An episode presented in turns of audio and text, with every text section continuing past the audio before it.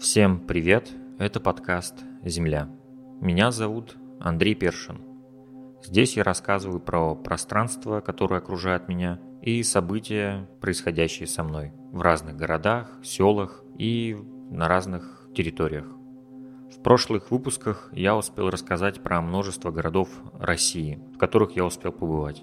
Отдельный большой выпуск я посвятил Украине – в сентябре 2022 года в России была объявлена так называемая частичная мобилизация.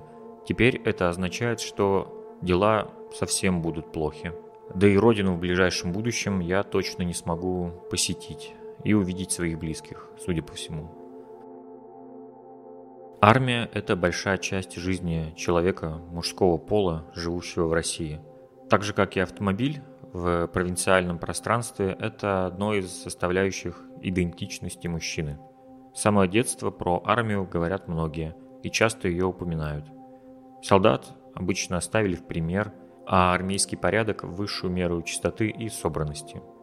Во многих фотоальбомах, как моей семьи, так и других, не было много фотографий. Это, кстати, одна из отличительных черт городского и деревенского населения России в начале 90-х и конце 80-х годов. У жителей вне столиц практически не было фотографий, но были исключения, если по соседству жил фотограф-любитель с заветным аппаратом. Так вот, по поводу альбомов. Несмотря на скудные запасы семейной истории, у многих мужчин самыми лучшими фотографиями были те, что были сделаны во время службы в армии. Портрет человека в самом расцвете сил и в военной форме, со взглядом, устремленным в объектив. Армейские фотографии были одной из неотъемлемых и главных частей жизни мужчины из России. Это доказательство того, что ты был молод, красив, и Родина нуждалась в этой твоей юношеской силе. Даже у моего покойного деда одна из лучших и самых ярких фотографий сделана во время его трехлетней службы в Хабаровском крае. На снимках его глаза полны азарта, лицо сияет от улыбки, его окружают сослуживцы. Его тело наполнено мышцами, и впереди его ждет жизнь, которая только начинается. Незадолго до своего ухода из жизни он даже знал наизусть номер своей воинской части. Также в нашем семейном альбоме есть фотография моего отца, и тоже сделанная в армии, и она одна из лучших и самых красивых его фотографий. На этой фотографии в нем бурлит молодость, а на его лице очень легкий взгляд, который сейчас можно найти уже с трудом. Армия в России – это как свадьба или смерть. Это одно из главных событий.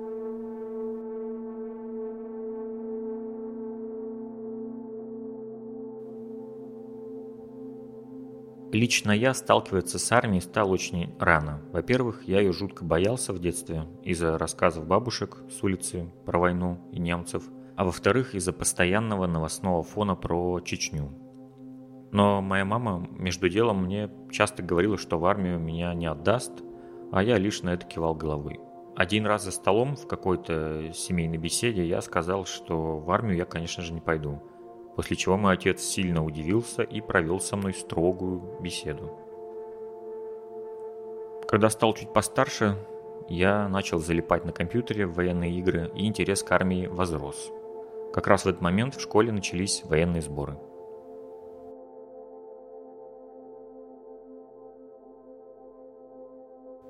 Перед началом военных сборов, а происходили они где-то в 9-10 классе, так вот, незадолго до этого я ходил в кружок резьбы по дереву в бывший поселковый леспромхоз. Там меня, как и, впрочем, повсюду в поселке, окружали грустные и немногословные взрослые мужики и ребята моего возраста, и еще помладше даже. Почему я рассказываю про этот кружок резьбы по дереву? Да потому что я пришел туда сделать себе настоящий деревянный автомат. Заняло у меня это немало времени, результат был средний, но деревянный Автомат Калашникова выглядел вполне неплохо. Я даже сделал, чтобы магазин у него снимался. Делал я его именно специально для военных сборов и заранее, потому что нас предупредили, что нужен будет свой личный деревянный автомат.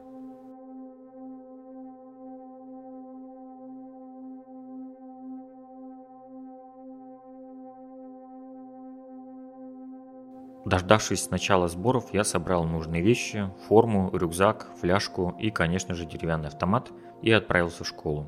Сборы проходили там. В поселок съехались куча ребят с деревень, они ходили группами, были очень зажаты, общались на удмуртском.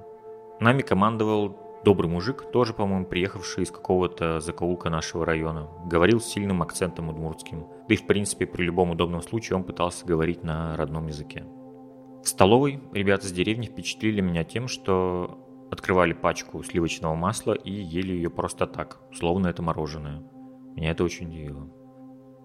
Сильно погоняли нас лишь в первый день. С голым торсом побегали по стадиону, делали какие-то упражнения, кидали муляжи гранат, пели песни, шагая строем. В следующие дни ребята из моего взвода или отряда в шутку сказали нашему командиру, что у нас взвод хроников, а нас загоняли, как всех остальных, без каких-либо поблажек – и после этого нас почти не заставляли ничего делать. А взвод у нас был и вправду с людьми не очень здоровыми, поэтому нас прозвали хроники, то есть люди с хроническими заболеваниями. Я попал в него из-за того, что врачи написали в моей медицинской карте, что у меня ВСД. Это вегетососудистая дистония. Ну, по-моему, это было у каждого второго в то время. Но так или иначе, после этого мы особо не напрягались, да и с противогазами даже особо не бегали. Лишь натягивали их себе на голову на скорость. Следили за чистотой вокруг, и ну еще чистотой наших воротников. Такие белые полоски, которые надо было хитрым образом подшивать и следить за их белизной. Как их подшивать, мне показал мой папа. Но смысл этих белых воротников я не очень понял, в отличие от того же деревянного автомата. И еще забыл совсем, что тогда я увидел, что у многих вместо деревянного оружия были просто какие-то палки или из фанеры даже вырезанные, э, подобие автомата и даже немножко огорчился, что я так ответственно подошел к этому делу. В последний день я увидел уже и настоящий автомат Калашникова. Мы сели в грузовик с открытым кузовом, и мы, качаясь синхронно, как куклы, по кочкам поехали на стрельбище. Ветер дул в лицо, проезжали и обгоняли другие взводы, которые шли до стрельбища пешком или бегом. Было немного совестно от этого. Прибыв на место, нам дали каждому по несколько патронов, точно не помню, вроде можно было сделать три выстрела одиночными и шесть патронов очередью. Была большая очередь, ждали мы долго, скучали и, зевая, слушали хлопки выстрелов. Наконец-то настала моя очередь. Мне дали в руки автомат. Не помню подробностей, но он был точно очень тяжелый и какой-то масляный. Я взял его и лег, убрал предохранитель и щелкнул, судя по всему, затвор. Посмотрел в прицел, увидел мишень и задержал дыхание. И прямо в этот момент парень рядом со мной выстрелил первым. И я почувствовал, как меня накрыла звуковая лавина от выстрела, соседнего выстрела. Она была словно осязаемая и обволокла всего меня. И в самом конце глубоко ударила в ухо и оглушила меня. Я услышал лишь звон и от неожиданности даже закричал и начал стрелять. Автомат, словно живое существо, сильно брыкнул и ударил в плечо. Я увидел поднимающийся от дула легкий дымок и, тронув его, резко убрал руку. Дуло было раскаленным, словно горячая печка. Закончив стрельбу, я побежал к мишени и, выхватив ручку из кармана, обвел свои отметины. И на этом мои сборы закончились. Но вечером поселок гудел, так как все ребята и наши командиры отмечали конец этого летнего приключения.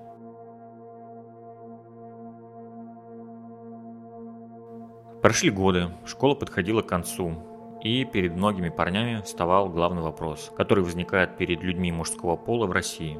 В этом молодом возрасте есть лишь две дороги. Это либо армия, либо учеба. Мне повезло. Без особых раздумий я поступил в университет. Правда, к сожалению, платно. Даже несмотря на хорошие оценки при поступлении. Благодаря моим родителям я стал студентом, а не солдатом. Пять лет пролетели махом. И вот снова жизнь привела меня прямо к армии. Но был я уже совершенно другим человеком, да и на горизонте маячило серьезное дело. Не легкие летние сборы в родном поселке по соседству с родителями. Ждала меня в свои объятия Россия с ее обязательным военным призывом. Прописан я был в то время в Ижевске, в общежитии, поэтому обходить кабинеты предстояло именно там, в городе это был огромный конвейер молодых голых людей в коридорах, которых равнодушные люди в халатах отправляют в неизвестность на один год своей жизни. Мне тоже предстоял этот путь. Вот теперь, наконец-то, я подошел и к главной теме этого выпуска. Это подкаст «Земля», и сегодня мы с вами отправляемся в Дурку –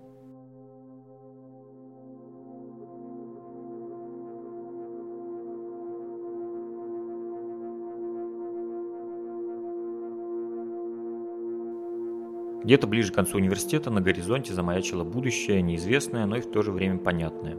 Из всех мест в этом мире с распростертыми объятиями меня ждали только в военкомате. Однажды меня туда пригласили вместе с кучей других парней.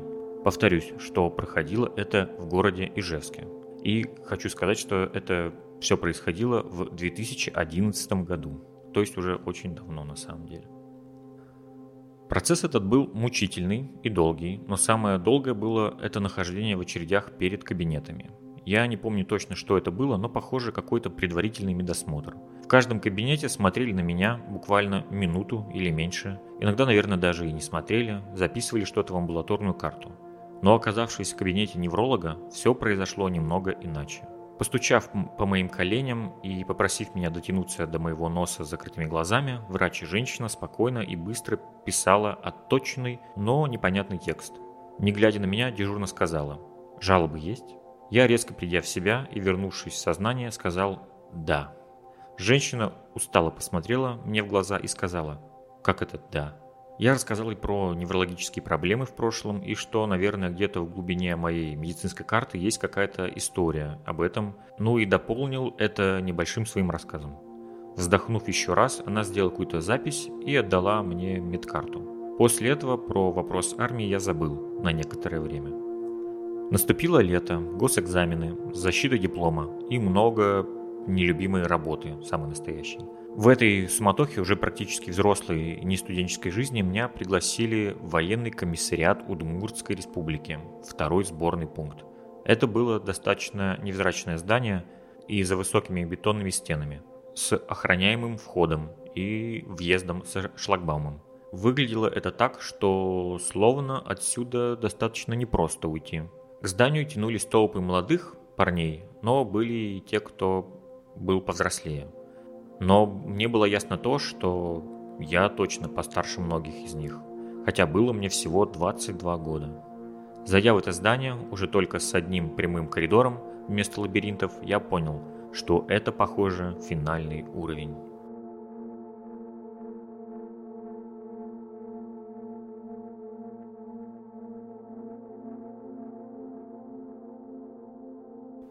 Наступая голыми пятками на яркий ковер, постельный в коридоре, я как в том меме, где смерть идет с косой от кабинета в кабинет. Я также стучался в дверь и проходил одну дверь за другой. Я расскажу лишь про несколько из них. Это мой первый и последний кабинет. То, что было между ними, я просто не помню. Первым врачом, которого я увидел, был интеллигентный мужчина в красивом, даже очень гладком белом халате. И светил яркий белый свет – это освещал его силуэт. Но сам его облик был не виден и был лишь таким большим черным пятном, тенью. Он подошел ко мне поближе, и тень отступила, и я увидел перед собой спокойного мужчину, который безэмоционально послушал мою грудь, сердце, померил давление, взвесил мой вес на старинных таких весах с какими-то непонятными для меня так сказать, интерфейсом. Вместо цифр была какая-то полоска, по которой он перемещал какие-то, судя по всему, небольшие гири. Пока я стоял с одеждой в руках, он начал заполнять мою медкарту и спустя несколько минут тишины этот темный силуэт произнес «У вас большой недовес. Отсрочка на полгода. В остальном все в порядке». Сидя за своим столом, он снова был в тени. Но когда он протянул свою руку ко мне с моей медкартой, она стала единственной светлой частью тела, которую я отчетливо видел перед собой. Видел красивые взрослые пальцы, которые держали мою медкарту с отсрочкой. Я забрал ее и вышел из этого кабинета, в котором лучи света били в спину этому загадочному врачу. Пробираясь сквозь голые спины, я добрался до последнего врача, которого мне необходимо было пройти. Протиснувшись вперед, я слышал гул толпы и скрипы дверей. Я потянул ручку и вошел внутрь. Все резко затихло, и передо мной оказался стол – и за ним несколько людей в белых халатах. Выглядело это как прослушивание на роль в театре или на фильм. Но в этот раз это были не режиссеры, это были психиатры.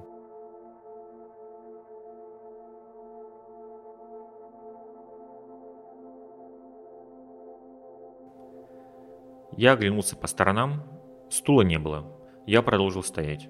А передо мной, скрестив руки, сидели люди и начали задавать вопросы. Мужчина в центре, выглядящим постарше остальных, спросил у меня об отношениях к алкоголю, сигаретам и к наркотикам. Я показал свои руки, точнее вены на них. Он спросил мое отношение к суициду и людям, совершающим самоубийство. Я сказал, что я отношусь к этому негативно. Почему? Я ответил, что это поступок, возможно, и смелый, но ничего не решающий. Он спросил про мою сексуальную ориентацию. Вроде бы еще был вопрос про отношение к армии или войне. Я точно не помню.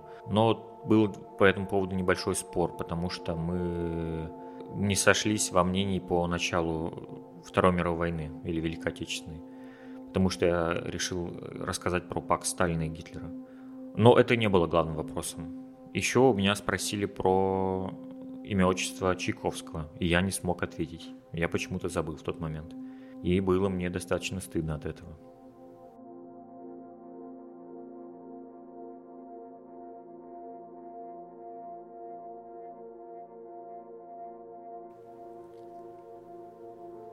В конце всего этого тот же, я так понял, главный мужчина сказал, ну, будем закругляться, ответь на два последних вопроса. Его коллеги, которые сидели рядом, продолжали молчать и скучающе смотрели в окно, которое, так же как и в прошлых кабинетах, сияло светом, в котором играли тени от дерева и веток, стоящего рядом.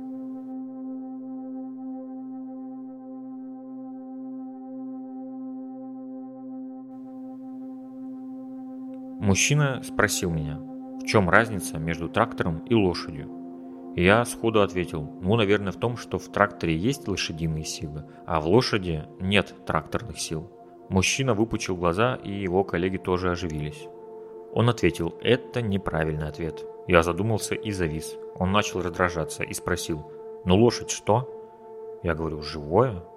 Он мне в ответ, ну а трактор? Я говорю, техника. Он сказал, ну вот, видишь, справился. Немного вспомнив про своих коллег, мужчина с ним переглянулся и задал второй вопрос. Бабочка и глобус, чем они похожи? Я задумался и ответил. Узоры на крыльях бабочки такого же рельефа, как континенты на глобусе. Мужчина вздохнул и сказал. Ну, снова неправильно. И еще раздражение добавил. Нету рельефа, все черно-белое. Чем они похожи? Я робко ответил, ну, бабочка сидит на этом глобусе, наверное. Он, закатив глаза, сказал, никто нигде не сидит, они в разных комнатах. Я завис. Мужчина сказал, нету у них ничего похожего. Это разные вещи. Я говорю, да, разные. Мужчина одобрительно кивнул и сказал, ну вот и правильный ответ. Молодец. Обсудив что-то со своими коллегами, он написал мою медкарту какой-то текст и спокойно сказал мне, ну, молодой человек, вы, наверное, сами понимаете, надо вам полежать, провериться. Я написал вам направление и отсрочку. Я спросил, где полежать. Он ответил, в психиатрической больнице.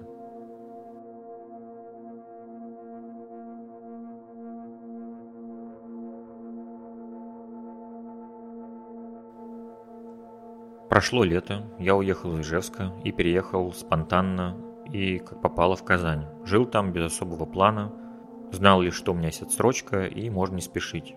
Обосновавшись в Казани и обосновавшись на работе, пожив первое время в квартире своей знакомой, я собрался обратно, в Удмуртию. Вопрос с армией нужно было решительно и окончательно закончить. В Казани жить можно, это я проверил. Теперь надо было с другим разбираться.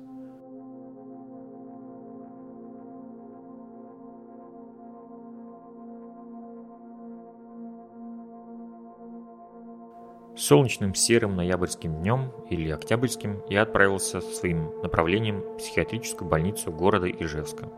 По дороге, выйдя из квартиры своих друзей, где я ночевал, со мной случилась небольшая история. Шагая по дворам через арки и детские площадки, я увидел, как из одного подъезда с трудом выходит какой-то мужчина и даже не успев сделать шаг, летит на землю плашмя и падает лицом в асфальт.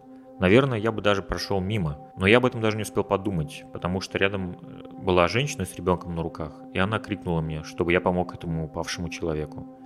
Я подошел к мужчине, он держал руки над головой и немного сжался, будто был ошарашен не падением, а внезапным взрывом. Я начал его молча поднимать, он тоже не издавал ни звука. Только через некоторое время он хрипло пробормотал «кепка». Я посмотрел на его лицо, по которому аккуратной полоской стекала линия крови. Я поднял кепку и повел его в подъезд. Кое-как зайдя внутрь, он указал на дверь. Она была распахнута. Это был первый этаж. Как стало понятно, ушел он недалеко, да и на его ногах были заношенные тапочки. Дойдя до его двери, я немного увидел, что скрывается за ней. Там был тусклый, бесцветный коридор, будто в квартиру не проникают лучи света. Все, что я успел увидеть, было обыденно, жутко и очень угнетающе. Но я даже ничего не успев понять, увидел, как мужчина, едва переступив порог, резко захлопнул дверь перед моим носом.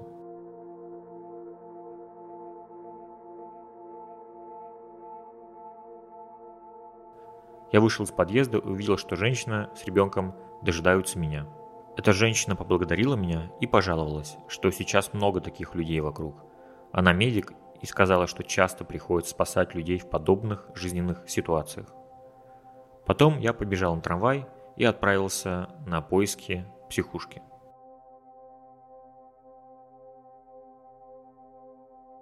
Доехав на трамвае до нужной остановки, я побрел сквозь достаточно хмурый спальный район, который не делал радужным даже яркое осеннее солнце. Вокруг были самые настоящие дома, собранные из панелей. Они были обрамлены грубыми серыми линиями бетона, который сцеплял, превращал все эти формы в дома. Внезапно город закончился и начался сосновый лес. Появилась тропинка, по которой я пошел вперед. Высокие сосны расступились, и передо мной предстало здание из красного кирпича. Абсолютно безликое, две части сооружения соединял с собой, опять же, кирпичный переход – на нем возвышалась надпись «Республиканская клиническая психиатрическая больница Минздрава Удмуртской республики». Пройдя под этим висящим над дорогой переходом, я вошел на территорию Ижевской психушки –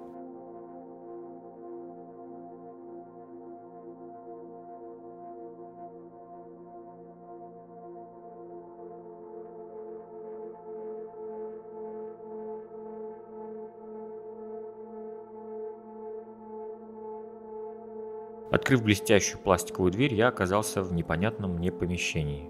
Не помню точных деталей, но меня никто не ждал, и я долго просидел на какой-то скамейке, в ожидании того, когда меня примут на лечение, лежание, обследование, я не знаю, на, чего, на что-то.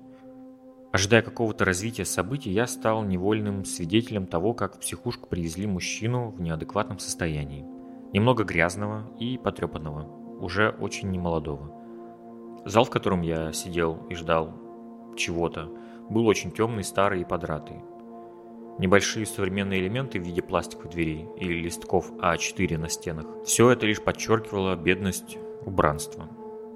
Решил ради интереса подойти к женщине в приемной, которая спокойно, даже незаметно сидела в своей своеобразной будке. Задав ей свой вопрос, оказалось, я пробудил свирепого зверя, который до этого момента меня и не замечал – мне приказали сидеть тихо и не лезть со своими вопросами. Ждать.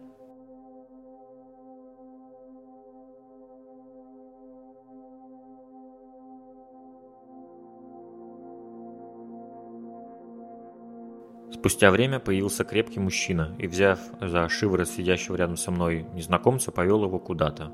Женщина из-за будки сказала мне, чтобы я следовал за ними. Я поплелся за ними. Впереди крепкий мужчина, судя по всему санитар, тащил щуплого мужика. Перед нами оказались ступеньки, и мужчина сжался от ужаса и закрыл лицо руками, затрясся. Санитар грубо толкнул его и сказал «Иди вперед». Щуплый мужчина ответил ему «Я не могу, потолок падает на меня». Санитар, не церемонясь, ударил его по макушке и потряс как тряпичную куклу. Сказал ему, что надо меньше пить, и агрессивно потащил испуганного человека вперед, как нагадившего котенка.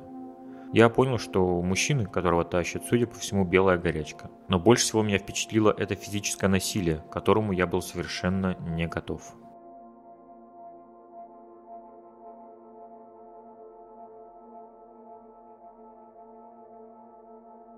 Шли мы по какому-то длинному коридору. Может быть, этот был тот самый нависающий переход, под которым я прошел недавно.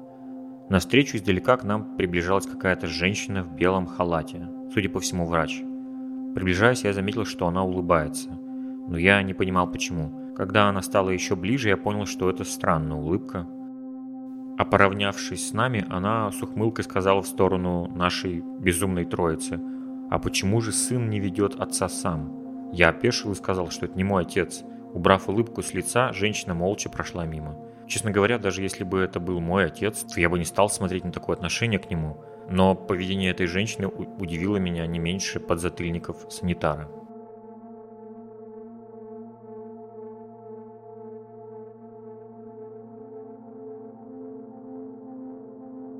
В итоге мы дошли до отделения номер два. Дальше я помню с трудом, что происходило. Мужчину с падающим на него небом увели, а меня посадили ожидать чего-то в коридоре. Я стал глядеть по сторонам и стал оценивать, где я нахожусь. Как я понял, двери за нами закрыли, и я оказался в отделении с палатами. Первое, что бросилось в глаза, это отсутствие дверей. Вход в каждую палату был просто в виде пустого проема. Двери были только в медицинских кабинетах. Я сидел на табуретке и ждал, когда про меня вспомнят. Мимо туда-сюда бродили молодые парни и мужчины в возрасте. Были и совсем старики. Передо мной стояла полка с книгами. К ней я подошел спустя только несколько дней. А пока продолжал сидеть и чего-то ждать.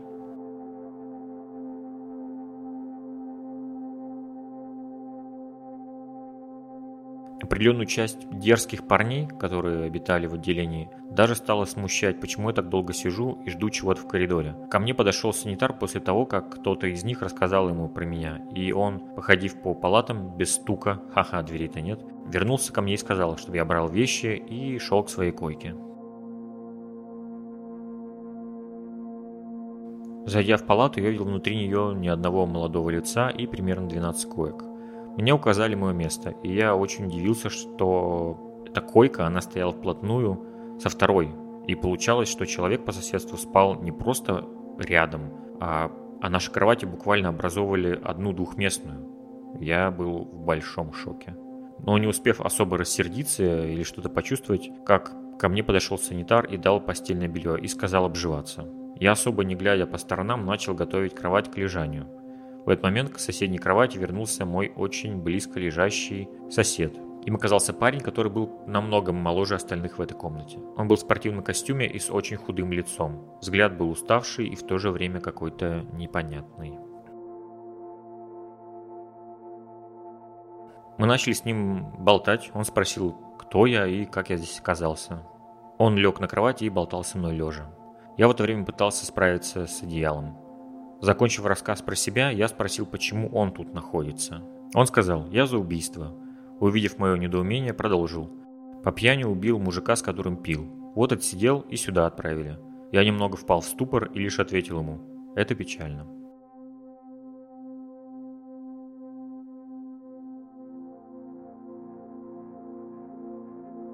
Когда я подготовил кровать, мой сосед стал рассказывать мне про устройство психушки и ее обитателей – я оказался в палате в конце коридора и был там самым молодым. Никто из мужчин не являлся призывником, как я. За исключением одного пожилого и потерянного старика, который ждал какой-то мобилизации на Дальний Восток. Соседи по палате это очень веселило, и они всячески ему подыгрывали в этом. Когда он их что-то спрашивал, они ему отвечали, что только что приходил какой-то офицер и искал его. Старик оживлялся и выпучивал глаза, говорил, значит скоро точно заберут. В свободное время мужики играли в карты, Розеток в палатах не было, они были только в кабинете санитаров. Туда можно было отдавать свой телефон на зарядку. Был 2011 год, поэтому телефоны почти у всех были очень примитивные, и ими мало кто пользовался на самом деле. Пригодны они были больше для переписок. Также я узнал, почему здесь находятся люди с уголовным прошлым. Оказывается, после тюрьмы бывших заключенных отправляют в психушку. Наверняка не всех, но в нашем отделении их было много, и держались они вместе походили чем-то на стаю. Именно эти ребята, кстати, пошли разбираться с медиками и спрашивать у них, почему я так долго сижу в коридоре.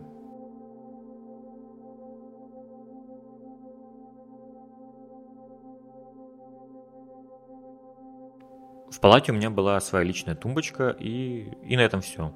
А в центре тесной палаты находился стол, окруженный стульями. За ним и проводили почти все время постояльцы психушки. Снаружи палаты находился тот самый коридор, в котором я сидел. Одна линия этого коридора вела к выходу. С одной стороны стены были окна, а с другой стороны дверные пустые проемы в палаты. Другая линия коридора уходила вдаль и упиралась в стену. Но этот коридор уже был украшен настоящими дверями, за которыми находились кабинеты врачей. С другой стороны находилась столовая. Рядом с ней был туалет, в которой, к счастью, была дверь, а не пустой проем. Смыкались эти коридорные линии в точке, где сидели санитары и дежурные врачи. Это был их отдельный кабинет. В нем иногда проходили какие-то процедуры, и здесь была розетка, из которой как гроздья свисали зарядные устройства телефонов.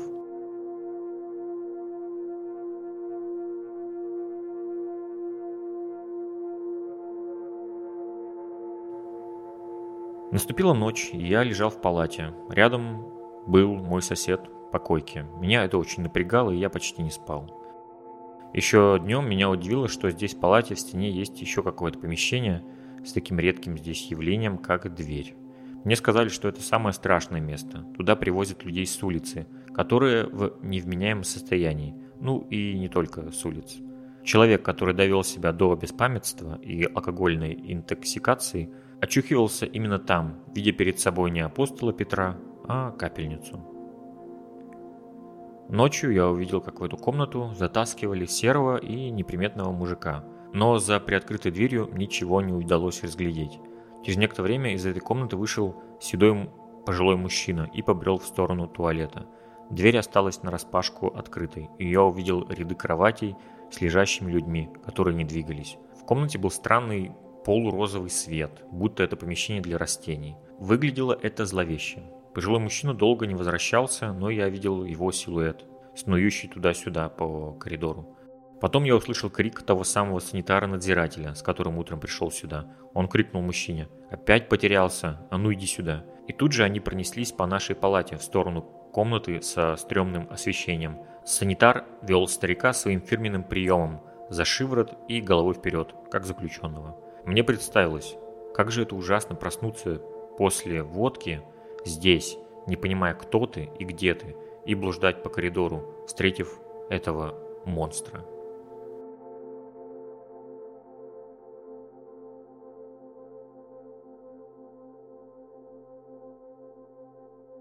Тут еще дополню, что в то время, по-моему, как раз в России ликвидировали вытрезвителя – и вот, да, людей с улицы, просто людей в очень неадекватном состоянии, и этих людей привозили в ту комнату.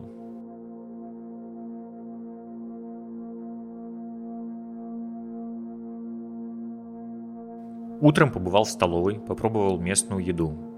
Могу лишь сказать, что единственный плюс питания был в том, что оно было бесплатным. В остальном это было, наверное, самая ужасная еда, которую я когда-либо встречал – несмотря на то, что я до сих пор фанат еды из столовок, даже скорее такой, таких советских столовок. Но это было просто плохо и невкусно, скорее даже просто безвкусно.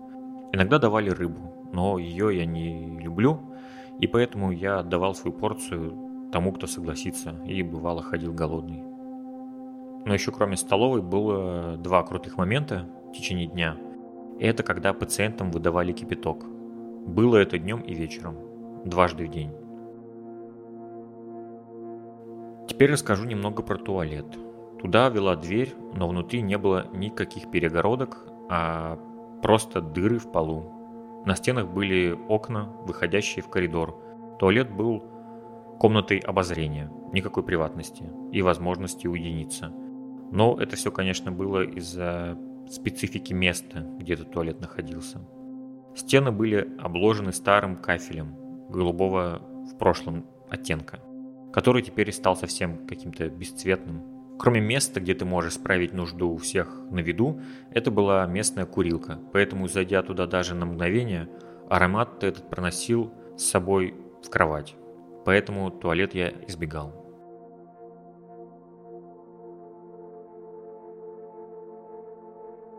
За изучением местной обстановки и боязни близкого нахождения со своим тюремным соседом наступили, судя по всему, рабочие будни, И помимо санитаров, садистов, в отделении появились врачи, и увеличилось количество людей. Началось движение и вокруг меня. Санитары внезапно попросили меня собрать вещи и переселили меня в другую палату. Я был этому очень рад. Переехал я неподалеку, но оказался уже посреди ребят помоложе. Но были и парочка взрослых, и пожилых мужчин. Нас все так же было человек 12, рядами стояли разные и кривые постели, на которых лежали люди. Мне досталось потрясающее место в углу у стены. Открывался отличный обзор на все происходящее в палате.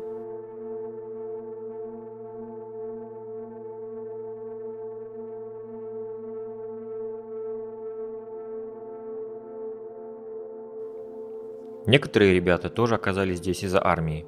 Одни мужики, судя по всему, из-за алкоголизма. Другой же был просто очень взрослый, грустный и немногословный. Конечно же, среди этой кучи пациентов один был музыкант. Меня пригласили на беседу с врачом. Это оказалась женщина, очень приятная и красивая, средних лет, и очень был к лицу белый халат. Она мне сразу очень понравилась.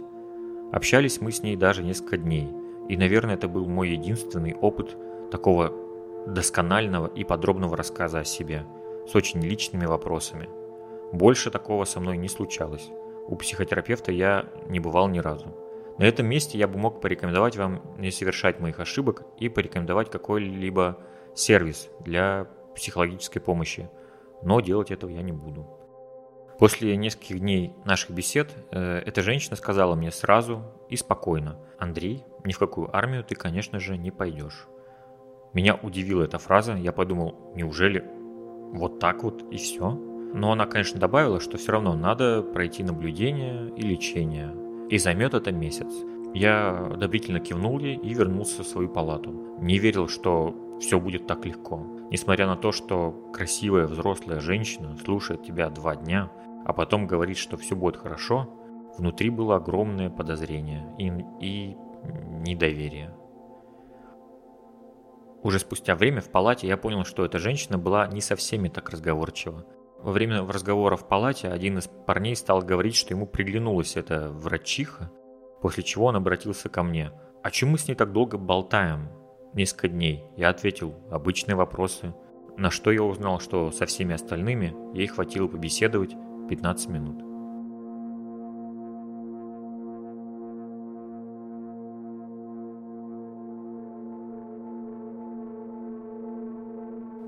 Началось мое официальное пребывание в психушке. Время тянулось медленно и бессмысленно. Занимала себя чтением книг и рисовал. В то время я не знал про существование подкастов. Соседи по палате играли в карты, я отказывался от участия. Лежал на кровати и рисовал, чем очень заинтересовывал своих соседей по койкам. Не один раз они пытались заглянуть в мой ежедневник, но мне было стрёмно показывать то, что я там рисовал. Также однажды я подошел к тому небольшому книжному шкафчику в коридоре и решил изучить его содержимое. Сама полка была, судя по всему, самодельная. На ней нескладными кучами валялись книги. Разобрав эти завалы и покрутив книги, одну я забрал с собой, решил почитать. Это был сборник рассказов Герцена. Почему его? Понравилась его фамилия и какое-то было смутное воспоминание со школьных времен. Подумал, это отличная возможность познакомиться с ним поближе. Кроме чтения, рисования и скуки, со мной все же проводили какие-то процедуры. Например, мне нужно было пить какие-то розовые таблетки, которые назывались как какая-то сказочная страна посреди Центральной Азии. Как-то они звучали, я до сих пор не помню, Такириджан или что-то в этом духе. Точно не помню. Эффект этих таблеток был необычным. Появлялась сонливость, и я мог даже поспать днем, что для меня было редкостью. Засыпая, я почему-то видел мучительно долгие сны. Я мог преодолевать какой-то путь, и это по ощущению длилось часами. Просыпался я уже уставшим от этих скучных прогулок во снах.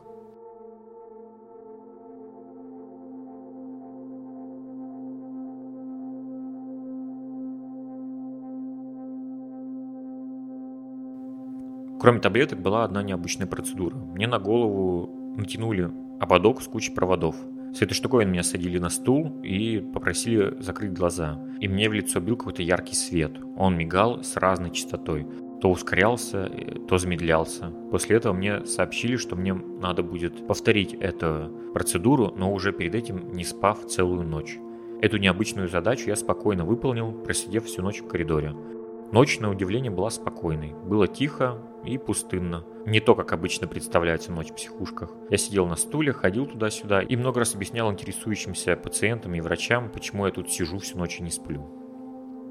Наступило утро, меня снова повели на эту процедуру, и на голову снова нацепили этот ободок с кучей проводов. Я закрыл глаза, и перед ними начались вспышки света. И это напомнило мне даже какой-то фильм. Я представлял перед собой картинки из своей жизни под эти набирающие темп огни и пощелкивания. Будто это вспыхивал не свет, а воспоминания мои о детстве, о родителях, о студенчестве, о моих отношениях. Если бы фоном еще включили музыку Ханса Циммера, то, думаю, получилось бы достаточно такое эпичное полотно. Возвращаясь обратно из этой процедуры, я увидел пациентов из других отделений и заметил, что они ходят строем и под строгим надзором. Судя по всему, это были совсем необычные и, возможно, даже очень опасные постояльцы психушки. Эта процедура, кстати, никаких отклонений у меня не обнаружила.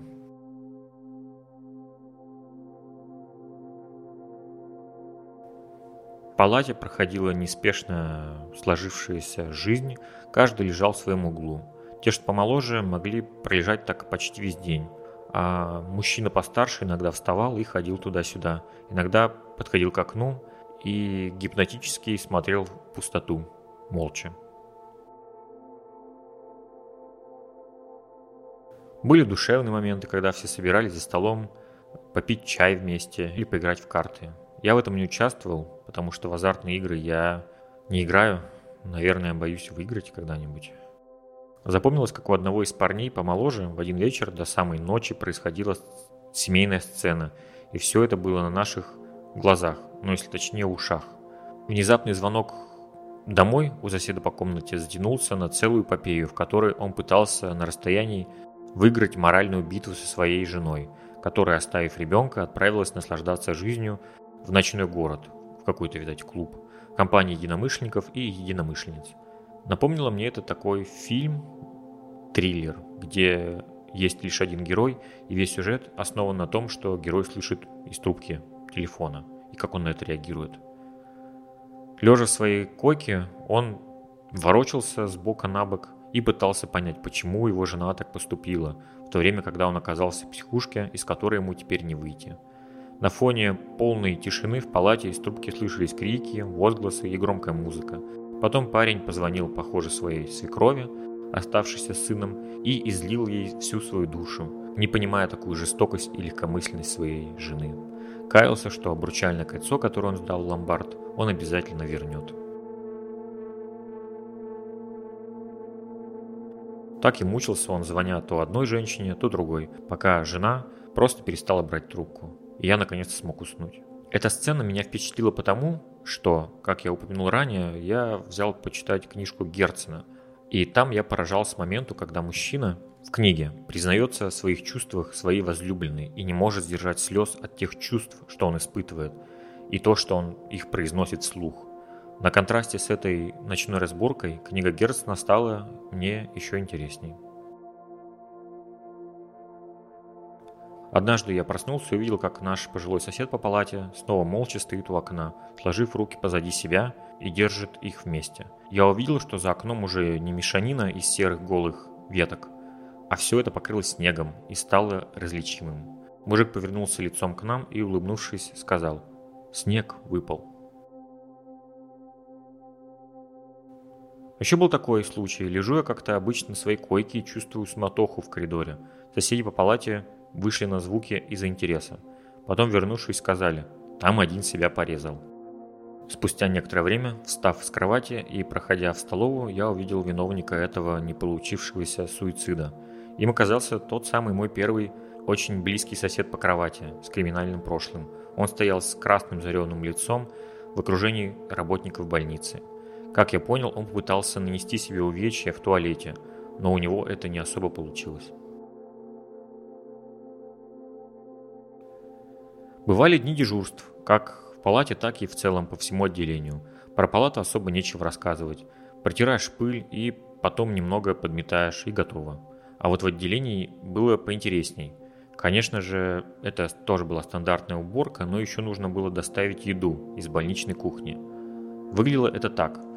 Мне вручили что-то на вроде рабочей робы, халата и перчатки.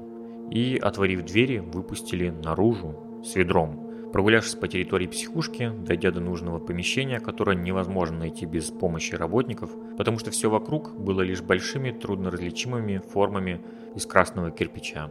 Нужную дверь открыли, и я протянул свое ведро. В него при мне черпаками налили черный чай и отправили меня обратно.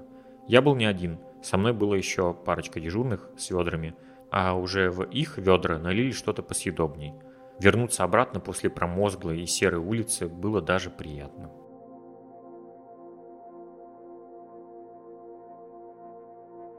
Еще дежурство подразумевало оказание помощи в других особенных ситуациях, и одна из таких произошла в мое дежурство.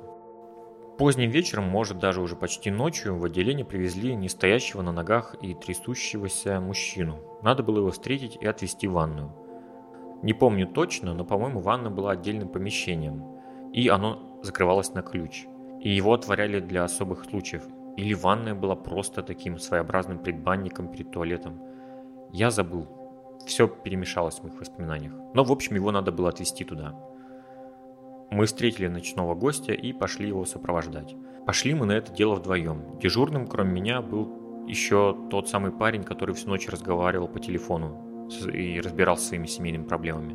У входа мы увидели того самого трясущегося мужчину, немолодого, в шапке, в черной куртке, не застегнутой, видать, наспех накинутой. Под низом была такая обычная одежда, на вроде образа типичного мужика из плацкарта, то есть затасканные спортивные штаны и футболка. Когда мы подошли к нему, он, жутко трясясь, сказал, что не может идти. Ему нужна была помощь. Мы взяли его под руки и медленно понесли. Во время этого он пытался что-то спрашивать и что-то говорить, как бы пытаясь выглядеть более-менее нормально. Придя в ванную, мужик сел на табуретку и начал раздеваться. И тогда я увидел его трясущиеся, худые, как у скелета, руки с обвисшей кожей, и она была усыпана какими-то болячками и язвами. Худые скелетоподобные руки словно были приклеены отдельно к опухшему и заплывшему такому тучному телу. Когда он снял штаны, обнажились также его тощие, как спички, ноги. Но схожесть это была не с обычными спичками, а с жженными спичками, потому что ноги мужчины были черными, словно обугленными. Мужчина, делая вид, будто он видит свои ноги в первый раз, изобразил удивление – и сказал, что-то парни у меня ноги все черные, видать, допился. Мы помогли голому мужчине забраться в ванную, и его голова оказалась около крана. С большим трудом он закинул руку за голову и открыл воду. И, трясясь как рыба, которую достали из воды, начал тереть себя и мыться. Сказал нам не выходить, пообещал управиться быстро. Закончив, мужчина попросил полотенце и все так же в судорогах вытирался, лежа. Из-за его постоянной тряски не было понятно, может он этот замерз, а может он теперь такой навсегда. Мне его состояние напомнило примерно такое, когда я испытываю какой-то сильный стресс и потом отхожу от этого. И меня так заметно очень сильно потряхивает из-за, наверное, выброса адреналина. Мы протянули мужику новую одежду, какую-то больничную пижаму, подняли его и повели в комнату к санитарам – в это время, когда мы несли его под руки, мужчина весело сказал нам, «Вот моя учудила, зачем ты позвонила сюда? Сидел бы дома сейчас, зря она меня сюда отправила».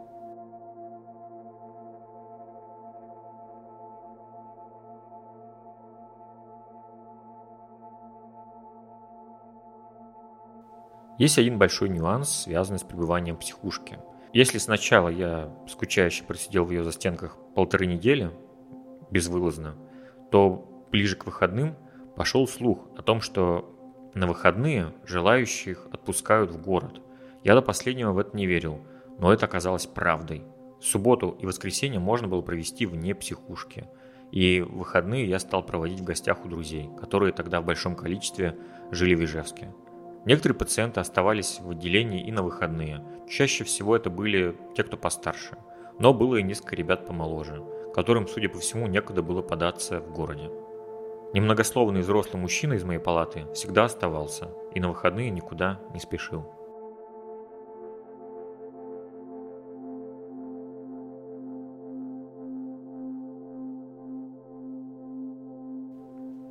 На этом моменте можно решить, что в итоге месяц психушки пролетел легко, без всяких происшествий. Ну, до какого-то времени это так и было. Как я уже упомянул в начале, парни из тюрьмы держались вместе, передвигались стаей и вели себя подобно ей.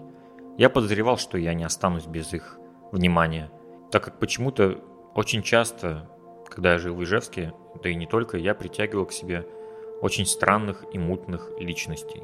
Среди этих ребят выделялся очень длинный и худой, но жилистый парень. Короткостриженный и с бешеным взглядом. Он общался с моим первым соседом по палате и кровати. С тем, который впоследствии пытался совершить суицид и после был забран медиками куда-то подальше от нас. Когда я переехал в другую палату, этот мой первый сосед, который потом устроил кипиш, он очень был всегда рад меня видеть и очень улыбался при встрече. Всегда, когда видел меня, приветствовал и говорил какие-то глупости, но не оскорбления. Я молча улыбался и проходил мимо, но в это время рядом с ним всегда был этот высокий бритоголовый парень со впалыми щеками. Через какое-то время и он начал обращать на меня внимание и что-то говорить, но я не придавал этому значения. Так слово за слово, и я привык к его вниманию, даже в ответ что-то говорил – Однажды, выходя из отделения, когда нас отпустили на выходные, я едва переступил небольшой участок леса и увидел его с другими парнями, сидящими на трубах и открывающими бутылку водки. Он протянул пластиковый стакан в воздух и сказал «Эй, студент, присоединяйся». Я отказался и поскорее исчез. Было в нем что-то стрёмное в этом парне.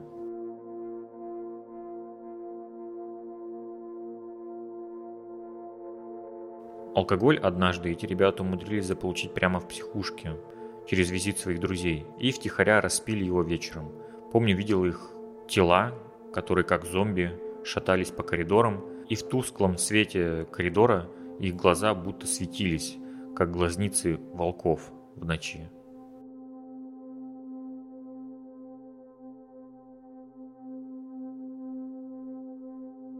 Постепенно это дружелюбие и заигрывание, и улыбки начали плавно перетекать в агрессию. Возможно, это какой-то особый метод медленной проверки личности, и позже, после какой-то неведомой нам обработки и сбора данных, подобные люди переходят к действиям, то есть к буллингу. Точно не помню, как все это началось. Вроде бы с небольших шуток это в итоге привело к тому, что однажды, идя по коридору, я увидел, что этот парень идет в мою сторону, сложив руки на груди, с задумчивым лицом. Я ожидал какой-то дурацкой перепалки, шел невозмутимо. И когда мы с ним поравнялись, то вместо какого-то словесного выпада я получил удар локтем в грудь. Ну или толчок. От неожиданности я впал в ступор, оглянулся на спокойно идущего мимо меня агрессора, а он молча прошел дальше. Отвел голову от него и увидел перед собой санитара и спросил его, что разве это нормальное поведение в вашем отделении? Он не понял, о чем я говорю. Я объяснил ему, что разве вы не видели, что парень позади меня только что на ваших глазах толкнул меня без причины. Санитар отшутился и сказал, что поговорит с ним.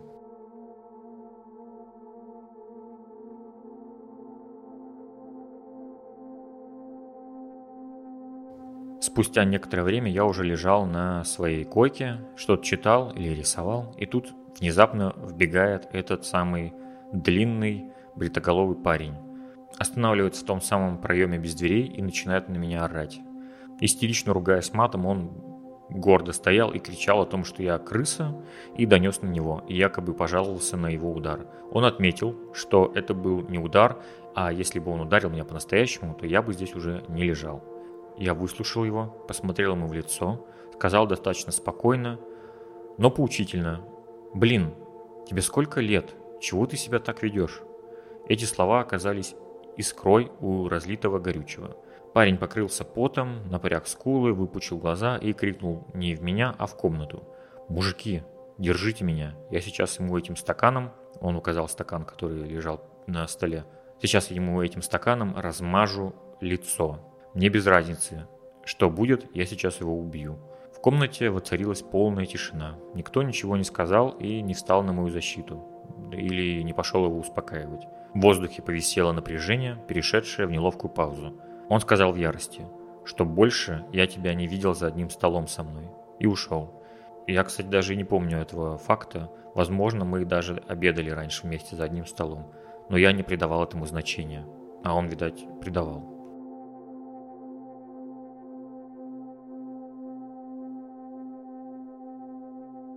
После этого находиться в отделении стало чуть менее спокойно, но по итогу больше никаких конфликтов не случалось. К концу подходил месяц, проведенный в психушке. Друзей у меня не появилось, но зато я заработал себе, похоже, настоящего врага. Во время последнего обеда в столовой этот парень, тот самый высокий бритоголовый, присаживался за соседним столом около меня и во время еды, глядя на свою тарелку, бормотал «Я тебя найду». Также я заметил, что у него появились какие-то надписи на пальцах, и сжав кулак, там что-то складывалось, какое-то сообщение. Как мне потом рассказали ребята по палате, там была написана цифра 1987 по цифре на каждом пальце. Это был год его рождения. Как он сказал, чтобы отныне все знали год его рождения и сколько ему лет.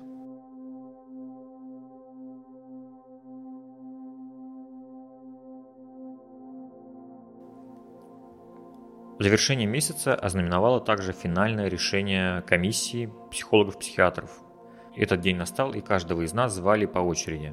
Я был в палате и ждал, когда меня пригласят. В то время, когда у таких пациентов, как я, была комиссия, у другой части нашей палаты был свой финальный день.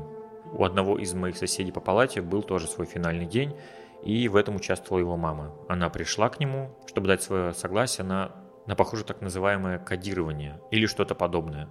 Он исчез и вернулся уже после какого-то чудодейственного антиалкогольного укола. Он лег на кровать, скрючившись будто от холода, но был красный как рак. Потом резко встал и метался по комнате, как испуганное животное. А между тем подходила моя очередь, и меня пригласили пройти в коридор и подождать на стуле у кабинета. Оттуда вышел какой-то молодой парень, и внутрь уже пригласили меня.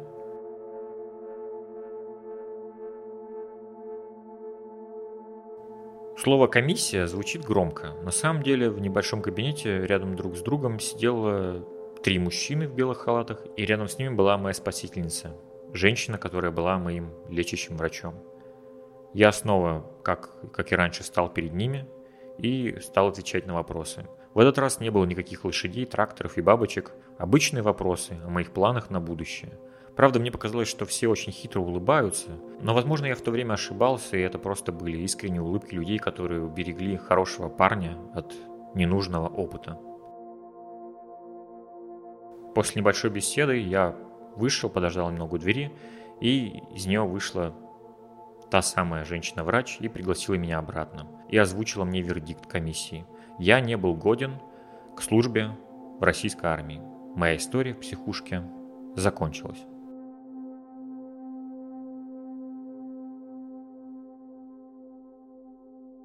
Я вернулся в свою палату и начал собирать свои вещи в рюкзак. Захватил с собой ту самую книжку Герцена.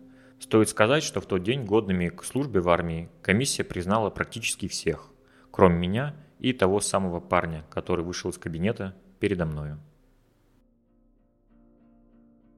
Идя по коридору с рюкзаком, я увидел, как мужик, которого когда-то привели ночью, уже не так сильно трясется и медленно идет в столовую. У входа стоял мой сосед по палате, которого встречала та самая жена, с которой он разбирался всю ночь по телефону. Они обнимали друг друга. Я покинул отделение, прошел по коридору и вышел из Ижевской психушки. Вместо осени наступила зима. Шел я уже по заснеженному городу. Шел, размышляя о том, что жизнь снаружи похожа даже намного безумнее и непонятнее.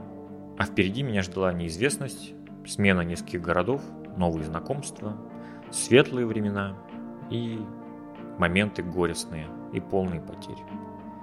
Я сел в проходящий рядом троллейбус и на нем отправился в это длинное путешествие. А в Ижевске, где-то на его улицах, остался тот странный парень с татуировкой своей даты рождения на руке.